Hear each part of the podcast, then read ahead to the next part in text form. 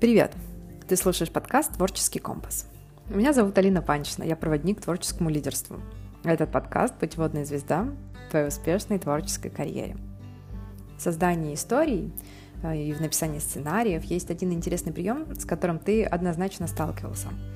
Некоторые очень популярные фильмы, которые ты наверняка видел, используют этот троп – мне не хочется кидать спойлеры, давая названия, потому что я и сама такие фильмы обожаю, и они всегда вызывали во мне большой интерес. Но я уверяю, хоть один из этих фильмов ты однозначно видел. Когда я расскажу, ты наверняка вспомнишь пару-тройку названий, в которых используется подобный прием. Это фильмы, где в конце ты узнаешь, что вся история была иллюзией или ложью рассказчика, или главного героя. Когда встречаешь такую концовку, остаешься сидеть с открытым ртом или бежишь срочно с кем-то обсудить. А что если я скажу, что этот прием имеет практическое применение в твоем творчестве, в какой бы сфере ты ни творил, и может создать вау-эффект не только на тех, кто с твоим творчеством столкнется, но и на твою жизнь вообще? Такой прием, где в конце оказывается, что все это время нам показывали историю, которая в реальности совсем другая, называется ненадежный рассказчик намеренное ли это введение в заблуждение, или, может быть, наивность э, самого рассказчика, да, который чего-то не замечает. Или, возможно, даже сумасшествие, сумасшествие главного героя. Все это не важно, важна суть. Э, да, то, что мы видим э, в течение всей истории, это иллюзия, и в конце это станет известным. И прежде чем понять, как использовать это в творчестве и жизни, давай разберем, как это вообще работает. И здесь важно понимать, что а, у человека существует а, несколько ролей. И а, первое это то, та роль, да, та часть наша, которая испытывает чувственный опыт, то есть испытывает физические ощущения и проживает эмоции. И пускай эта часть называется участник. Есть та часть, которая просто наблюдает за тем, что происходит, то есть осознает происходящее, и не дает никаких оценок, просто как бы смотрит, да, наблюдает. И, соответственно, пускай это будет наблюдатель. А есть а, а, та часть, которая интерпретирует то, что видит и чувствует, да, то есть вот предыдущие роли, да, участника, наблюдатель, они дали какую-то информацию, и а, следующая а, роль, она взяла эту информацию и а, сложила в какую-то логическую цепочку, да, то есть комбинировала факты и эмоции и составила историю. А, и вот эта вот часть, пускай называется у нас рассказчик. И также есть а, роль, да, а, то есть а, та часть нас, которая на основании всего перечисленного то есть э, а, фактов, э, э, эмоций, истории, которая сложилась из этих фактов и эмоций. Вот на основании всего перечисленного часть нас делает выбор определенный и совершает какое-то действие. И, соответственно, это часть, которая, получается, материализует то, что как бы мы почувствовали, мы подумали, да, и что мы решили. Вот эта часть, а, а, я называю ее создатель. И все эти роли, они по сути, по своей равноценны, да, и каждая занята чем-то своим, и каждую необходимо, конечно же, развивать и давать им полноценно выполнять функции. Ну вот, приведу пример, что если наше тело недостаточно здорово, или там у него понижена чувствительность, или э, у нас там, не знаю, лишний вес, или мы э, физически недостаточно развиты, то, значит, наше тело не может быть полноценным участником, да, оно не может испытать все, э, что ему доступно в этом мире. Если мы не умеем видеть суть, да, не давая оценок каких-то, то э, в этом случае мы некомпетентные наблюдатели, да, мы эту роль э, как бы немножечко э, нарушаем. Если мы не умеем отличать факты от их интерпретации, то мы ненадежные рассказчики. И здесь такая штука, что только создатель, по сути, всегда исправно работает, то есть он э, в любом случае, что бы ни случилось, он всегда сделает какой-то выбор на основании всего перечисленного. Э, и совершает э, какое-то действие, да, или даже бездействие. То есть э, создатель, он, по сути, формирует э, то, какая, какой наша жизнь будет. исходя из того, какой сделал выбор и какое действие или бездействие совершил. И вот представь, если бы была четверка друзей, среди которых один всегда там на эмоциях, второй отстраненный, ну такой очень мудрый, но этих двоих до дела никогда не доходит. А, значит, есть третий, который всегда готов рационализировать все, что угодно вообще, а, даже если это не в нашу пользу, да, то есть ему необходимо а, составить логические цепочки и умом, не знаю, сложить все это в логическую историю. И вот он обладает офигенным даром убеждения и знает, на какие кнопочки надавить, если надо. А четвертый, да, вот из этой банды, он слушает всех и принимает решения, действует за всю команду. Так вот, мне интересно творчество и искусство, потому что оно помогает задействовать э, вот эти вот э, наши роли э, участника, наблюдателя и рассказчика, да, чтобы помочь кому-то увидеть, что мы по-настоящему создатели, каждый из нас. И все, что а, у нас есть, и все, что есть вокруг нас, это результат нашего выбора. То есть э, через а, свое творчество а, я лично да, стараюсь э, в мире помочь э, другому увидеть, что мы по-настоящему создатели, и что то, что есть в нашей жизни, мы выбрали сами. Но пока меня не унесло очень далеко, я все-таки вернусь к теме выпуска и рассмотрю одну из ролей, которая стала даже художественным приемом. И давай посмотрим, как это можно применить в своем творчестве и жизни. Итак, ненадежный рассказчик.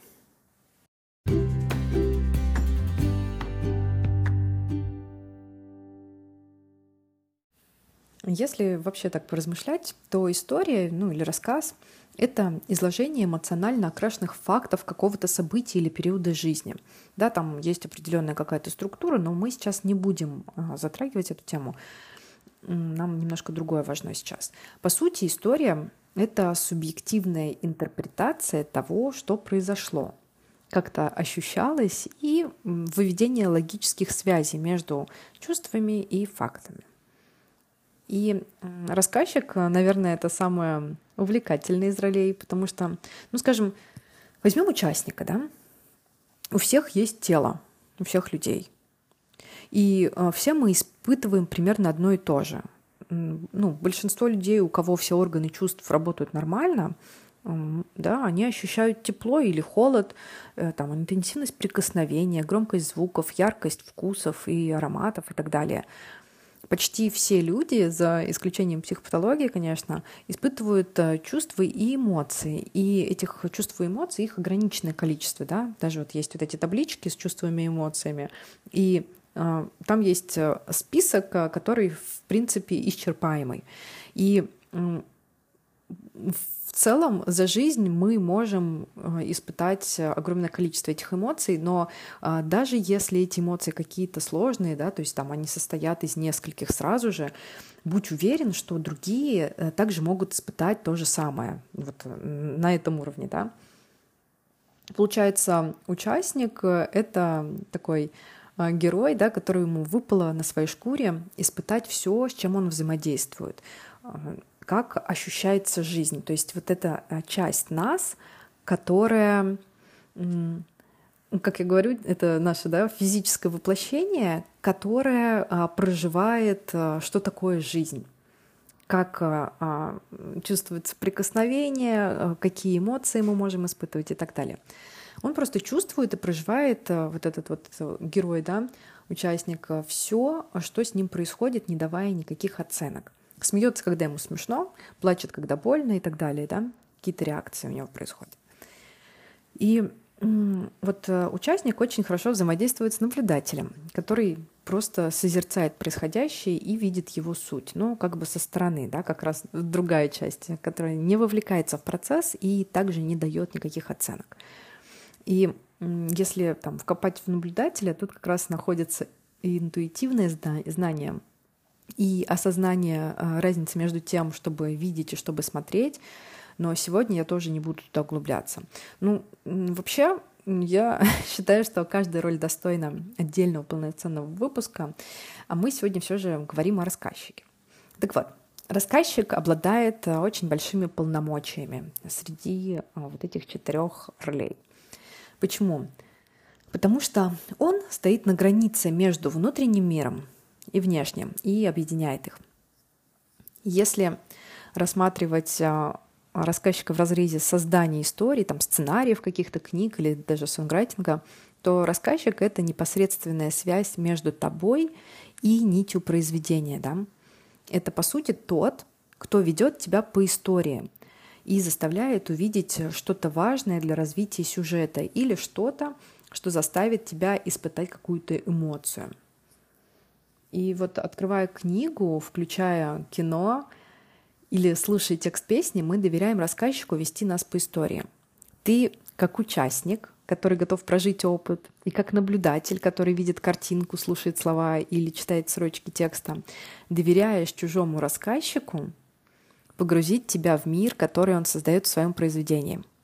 И мы готовы доверять, что этот мир настолько же реален, как и наша жизнь. И несмотря на то, что мы все знаем, что в кино все ложь, да, актеры играют роли, изображая там эмоции какие-то. Все, что мы видим э, в кадре, это постановка, декорации, да. Отношения между людьми э, там не настоящие. И даже бумажные магазинные пакеты совсем не бумажные, да, из специального бесшумного материала, чтобы не хрустеть и не портить звуковую дорожку. Вот зная, что все это не настоящее, мы все же на полтора-два часа проживаем целую историю, сопереживаем героям и по-настоящему болеем за то, чтобы у них все сложилось удачно. Мы позволяем рассказчику вести нас по этой иллюзии. С визуальным искусством, да, это вот то, что касается кино я затронула, с визуальным искусством немного иначе но лишь немного. В целом можно долго разглядывать какую-то картину или фото, наблюдать за танцем, мысленно там, констатируя то, что ты видишь, и испытывая какие-то эмоции относительно увиденного. А затем прочитать аннотацию, и все представление вообще обретет новый смысл и раскроется совсем иначе, глубже и ярче. Вот как пример, мы с сестрой однажды ходили на балет на Чудуата. Он назывался «Белая тьма». И э, когда я пришла туда, я до этого не читала аннотацию, и мне было, ну, собственно, интересно смотреть, э, да, что происходит, как, как люди танцуют. Но в перерыве Настя, моя сестра, сказала, что это история а на самом деле, да, вот она, она прочитала в аннотации, что это история о сестре режиссера, которая стала жертвой зависимости и погибла. И все, что творилось на сцене после перерыва, да, после того, как я узнала, обрело вообще просто новые краски и очень сильно тронуло меня эмоционально. Наверное, если бы я об этом не узнала, мне была бы недоступна глубина увиденного, и я бы не смогла прочувствовать это произведение так полно. Но если говорить о том, что рассказчик просто описывает э, и дополняет то, что ты видишь, да, то вот это как раз то, что мы обсуждали – а что происходит, когда в определенный момент ты понимаешь, что все это время ты сопереживал не тому герою. Оказалось, например, что этот герой на самом-то деле злодей. Да, а нам было показано, что он такой весь, а, короче, тот самый. Или, а, скажем, увидев только а, одну сторону истории, да, ты сделал неправильные выводы. Вот а, и в конце, э, да, тебе становится понятно, что э, ты заблуждался. Вот что ты чувствуешь, когда в самом конце тебе становится ясно, что рассказчик э, ввел тебя в заблуждение, чтобы добиться более сильного эмоционального эффекта. В визуальных искусствах этот прием такой вот, да, обманный, так скажем, тоже очень интересно обыграть. Например, там, создавая реальность, которая там при ближайшем рассмотрении оказывается фейковой или что-то на заднем фоне, чего изначально не было заметно, а, ты замечаешь это, и оно перечеркивает все представление, полностью меняет смысл, например, да. Ну, мне кажется, а, все же этот прием, он а, подходит в целом для, для каждого, для каждой сферы искусства, но а, больше для тех, а, которые занимают какое-то время, да, то есть где вначале ты как-то знакомишься с этим произведением искусства. И дальше у тебя есть время, когда ты с ним взаимодействуешь, а в конце э, есть возможность узнать, что, о, блин, оказывается, что все мое взаимодействие, оно было иллюзорным. Вот. Э, и, конечно, наверное, в кино а, это а, очень, ну, больше всего видно, но в целом вообще где какая-то история может быть спрятана, так скажем. И фильмы я трогать не буду. Почему? Ну, в смысле, я могла бы сейчас да, да, взять какие-то киношки и рассмотреть их, но я знаю, что если ты не смотрел эти фильмы, потом для тебя это будет жутким спойлером. И мне даже не хочется называть ну, какие-то говорить названия фильмов, э, э, в которых использовался этот прием, потому что они сразу же, в общем, перечеркивают э, весь фильм. Вот, поэтому я приведу пример ненадежного рассказчика в песне. Да? Песня, которая называется Somebody That I Used to Know, Готье и Кимбра. Это, не знаю, мне кажется, в каком-то десятом или каком-то... Нет, наверное, попозже. В общем, году так э, в шестнадцатом, наверное, мне кажется, эта песня была. Ну, в общем, честно, я не посмотрела заранее, да, в каком году она была популярна, но я уверена, что э, в основном э, все ее знают. Я в описании добавлю ссылочку на YouTube. Вот. Так вот, в этой песне, да, в ней лирический герой большую часть песни поет о том, как любил девушку и как она разбила ему сердце, там, некрасиво с ним вступив, и что она относится к нему теперь с безразличием, будто он для нее вообще никогда ничего не значил. И все бы хорошо до момента, когда наступает партия девушки, и оказывается, что все это было как раз-таки наоборот. И это он ей сделал больно. Да и кроме того, он постоянно там ее обвинял во всех грехах и во всем, а, о чем он пел до этого, нет ни единого слова правды. И, ну, я уверена, что музыка исполнения этой песни, да, они посодействовали тому, чтобы она стала хитом, но история, я уверена, именно из-за приема ненадежного рассказчика произвела впечатление на каждого, кто понимает язык и кто слушал слова. И вот есть э, несколько способов использовать этот троп. Один из них э, сначала рассказать историю, а потом разрушить ее, показав, что это была иллюзия, и рассказать, как было все на самом деле, да, как вот в песне, которую я сейчас описывала. Еще один вариант — это рассказать одну и ту же историю от лица разных участников, например. Еще интересно, когда в самом начале истории прямым текстом говорится о том, что все, что мы видим, иллюзии, и э, когда доказательства по ходу фильма прячутся прямо у нас перед глазами, но история так достоверно рассказана, что мы эти подсказки э, замечаем только после повторного просмотра или прочтения, да, то есть э, настолько мы увлечены самой историей, что мы реальности не замечаем. Э, Еще есть вариант, э, скажем, вести повествование, добавляя по ходу что-то, что будет постоянно подвергать создаваемую заказчик, заказчиком, рассказчиком реальность сомнению, но твердо вести линию до самого конца, чтобы показать убежденность героя или там его наивность. Но тут уже больше про виды ненадежных рассказчиков, и этим я хочу поделиться в следующем блоке.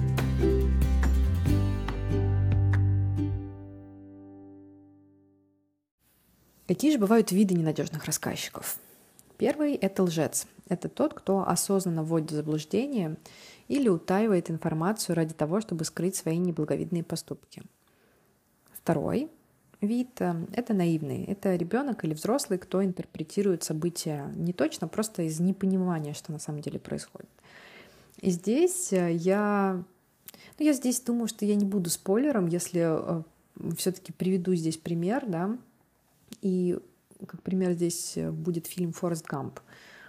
В целом, да, наблюдая за тем, что происходит на экране, мы понимаем, что это слишком как-то все по-доброму и хорошо, и такое ощущение, как будто главный герой просто не замечает чего-то, или ну, не хочет замечать, или он просто ну, наивный. Дальше следующий тип — это хвостун, тот, кто склонен приукрашивать историю или преувеличивать свои заслуги.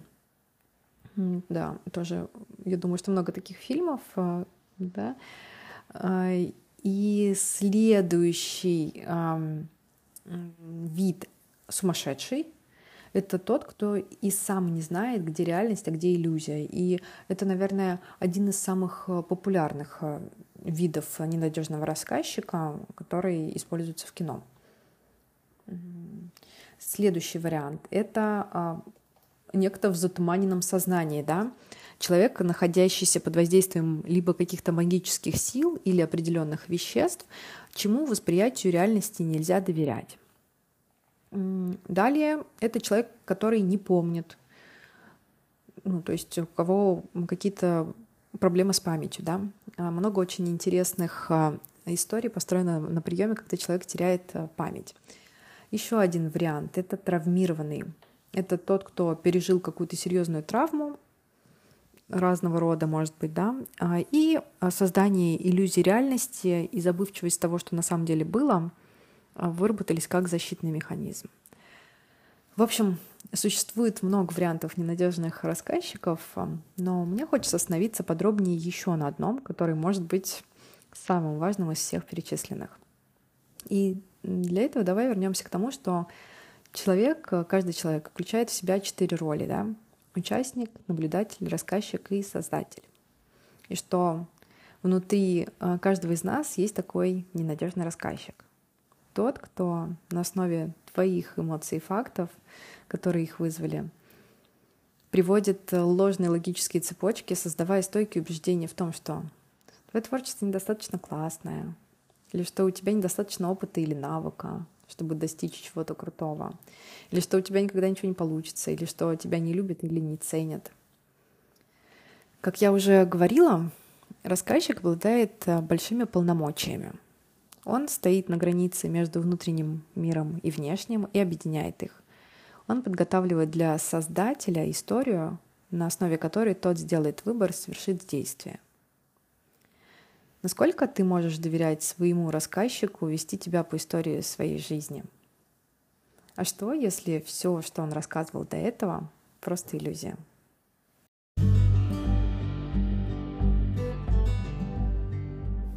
Мне было бы очень интересно послушать твои истории о произведениях, в которых ты встречался с ненадежным рассказчиком.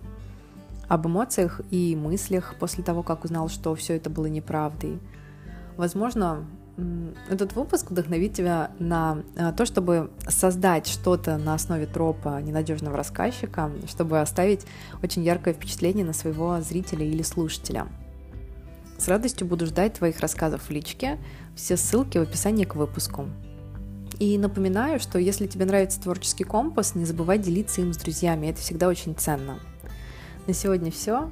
Обнимаю крепко и до скорой встречи.